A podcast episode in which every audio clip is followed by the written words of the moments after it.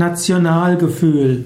Als Nationalgefühl bezeichnet man eine innere Einstellung, ein inneres Gefühl, zu einer Nation gehören, zu gehören, zu einem Staat gehören, zu einem Volk zu gehören.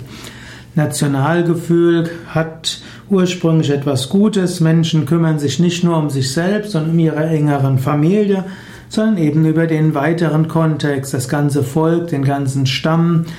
Und idealerweise wäre das wiederum ein Teil der ganzen Kulturen, das wäre ein Teil der Menschheit, das wäre ein Teil des ganzen Planeten. Aber leider definiert sich Gruppenzugehörigkeit oft in Abkehr von anderen Gruppen und so ist das Nationalgefühl zur Ursache geworden von vielen Kriegen. Es wäre wünschenswert, das Nationalgefühl zu überwinden. Und vermutlich ist es harmloser, sich als Lipper zu fühlen, als Westfaler, als Schwabe und als Bayer.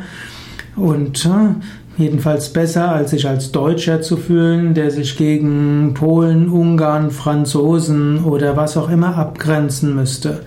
Es wäre hilfreich, wenn die Nation an Wert verlieren würde, die kleineren und die größeren Einheiten der Zugehörigkeit aber wichtiger wären.